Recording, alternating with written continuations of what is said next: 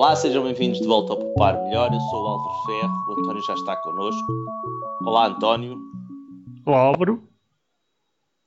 António, vamos lá ver se eu percebo isto. Temos um ministro que fez uma plástica, um ministro que é de plástico. O que é que se passa com o plástico e com os ministros? Tu uh, estás aí um bocado uh, afetado com o comportamento dos nossos ministros. O que é que se passa? Não, só estou, eh, digamos que incomodado porque me tiraram meus sacos de lixo gratuitos. Gratuitos como? Tu ias ao supermercado? É, exatamente. Estás a falar dos sacos Fazia as compras, exatamente, dos supostos, supostos não, dos sacos leves de plástico.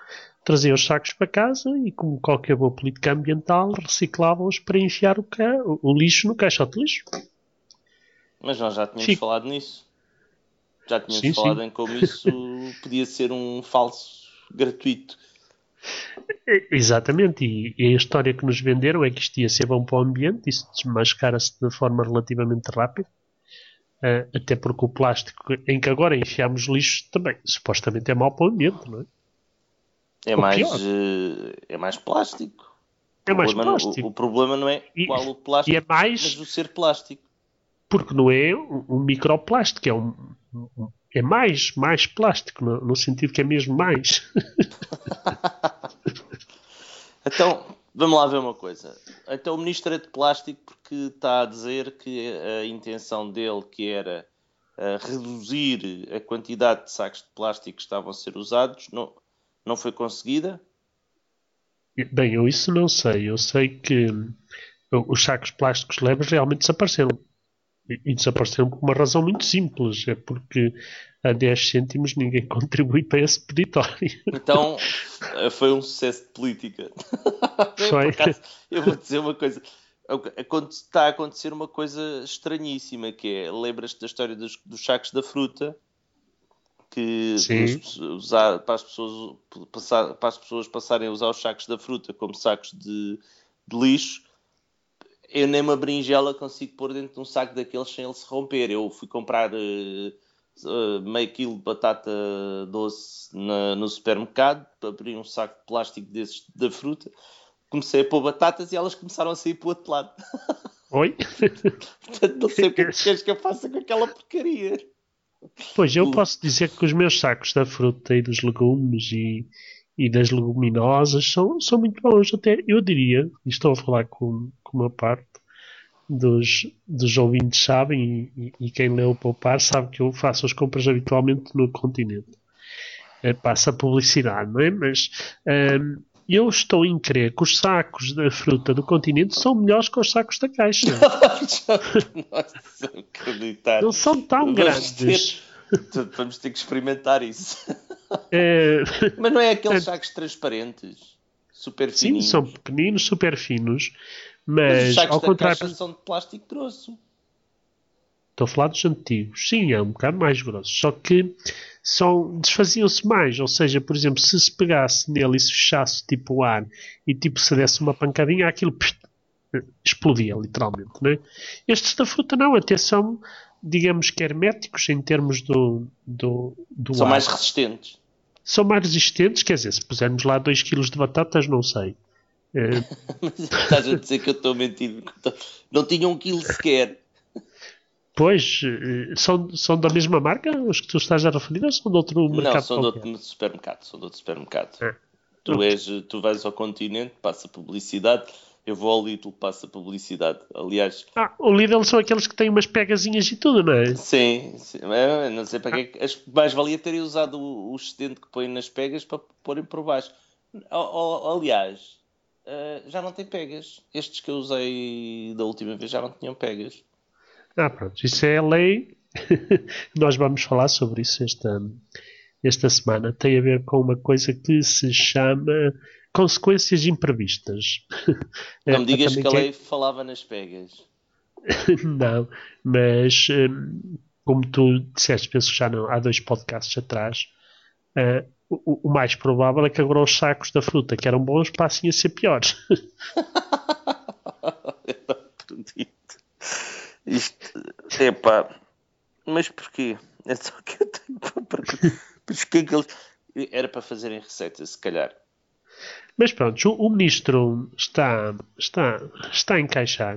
Já já percebeu que não vai receber os 40 milhões que estava a sonhar. E é que nem de perto nem de longe. E, e como o ministro nunca perde, ganha sempre, não é? tem, tem que, nunca pode dar um, o braço a torcer é, terá ser um grande sucesso, mesmo que se fique muito longe dos 40 milhões. E a parte mais interessante, isso foi o artigo seu é, ontem, é que ele até diz que há alternativas, alternativas de saco de lixo nos supermercados a 2, 3, 4, 5 ou 6 cêntimos. Então, mas ele andar a ler o poupar melhor? Pois, é isso. É nós aqui há uns, dias fizemos justamente isso. É a integração dos preços do saco plástico. Realmente o mais barato é, é 2 cêntimos, 2.5 qualquer coisa cêntimos já tenho um bom estoque deles, quase para, para o ano todo.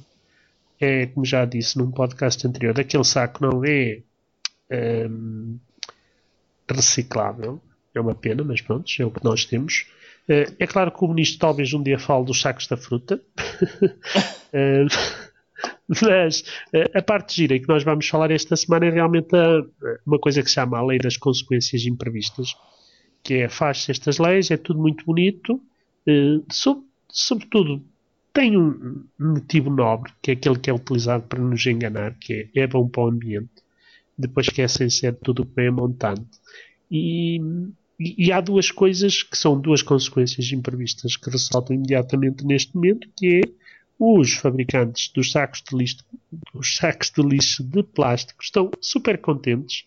Vamos referenciar um artigo em que os responsáveis de três uh, fabricantes, a Fapil, a Auchan e a Vileda, dizem que estão satisfeitas. Um dos responsáveis diz mesmo que uh, o mercado dos sacos dos plásticos pretos apresentou maior dinamismo de crescimento em 2014 e que é expectável que durante 2015 se acentue esta tendência.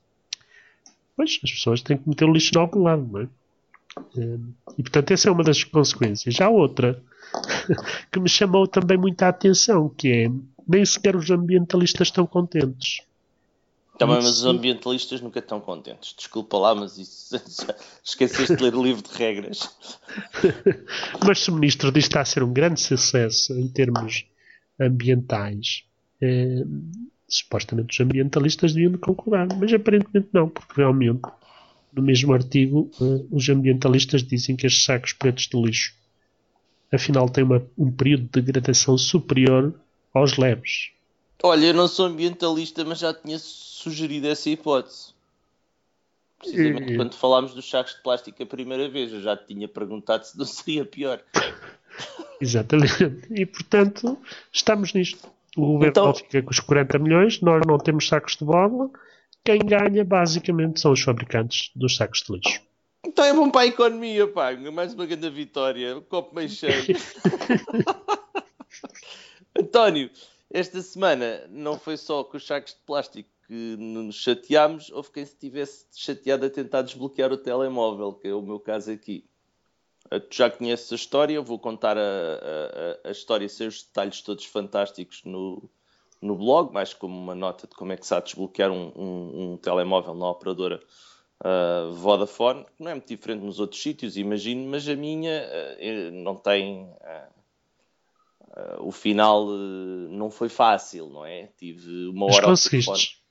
Sim, consegui. Hoje acabaram por me desbloquear o, te o telemóvel finalmente e depois de ultrapassado o prazo previsto, que acho que eles tinham 5 dias, mas também não quer saber, eu queria o telemóvel desbloqueado. No, no, não é muito difícil, é ligar para lá e dar algumas informações, só um pequeno detalhe. Eu não sabia da fatura do telemóvel, por isso não sabia quanto é que era o preço. Eu não vou contar este detalhe no artigo, não vale a pena, mas uh, os 50 minutos foram perdidos numa pega com o senhor que estava do outro lado da linha, que insistia que os valores que eu lhe dava, não me dizia qual era o valor, mas insistia que os valores que eu lhe dava não estavam certos. Portanto, okay. se, ele, se ele não sabia qual era o valor, como é que ele podia saber se estavam certos? É isso, isso é pior que uma pescadinha de rabo na boca, não é? Era, foi um papel com papel, foi quase isso. quase. Mas basicamente isso é uma coisa que eu nunca, nunca tentei, até porque os meus telemóveis têm uma tendência para variar antes de se poderem desbloquear. Uh, não, não. já não é o primeiro. Já desbloqueei um Sony 5800. Um Sony não, um Nokia uh, 5800. Dois Nokia 5800 Express Music, um na, na Mel, um na Vodafone.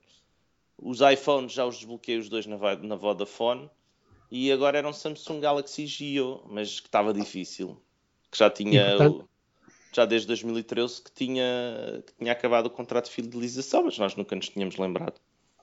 Portanto, só depois de terminar o contrato de fidelização é que se pode desbloquear, certo? Não, por acaso podes desbloquear antes, tens é que pagar uh, os valores uh, previstos pelo contrato de... de... fidelização. E depois de passar esse período de fidelização é gratuito, é isso? É gratuito aqui há um pequeno detalhe que é assim: é, é, estranho eu precisar de saber exatamente o valor que paguei, uma vez que a informação do contrato de fidelização eu fui obtê-la precisamente no site do operador. Por isso é que eu sabia qual era a data exata em que tinha acabado o contrato de fidelização. É que a informação estava lá no próprio site. Portanto, se estava no próprio site, eles sabiam. Portanto, se eles sabiam o e-mail e sabiam tudo, porque é que não mandam um SMS no final do contrato de fidelização à pessoa sem a pessoa ter que ligar para lá? Pois. Fica a pergunta, não é? António, esta semana ficamos por aqui. Obrigado, António. Adeus, Álvaro.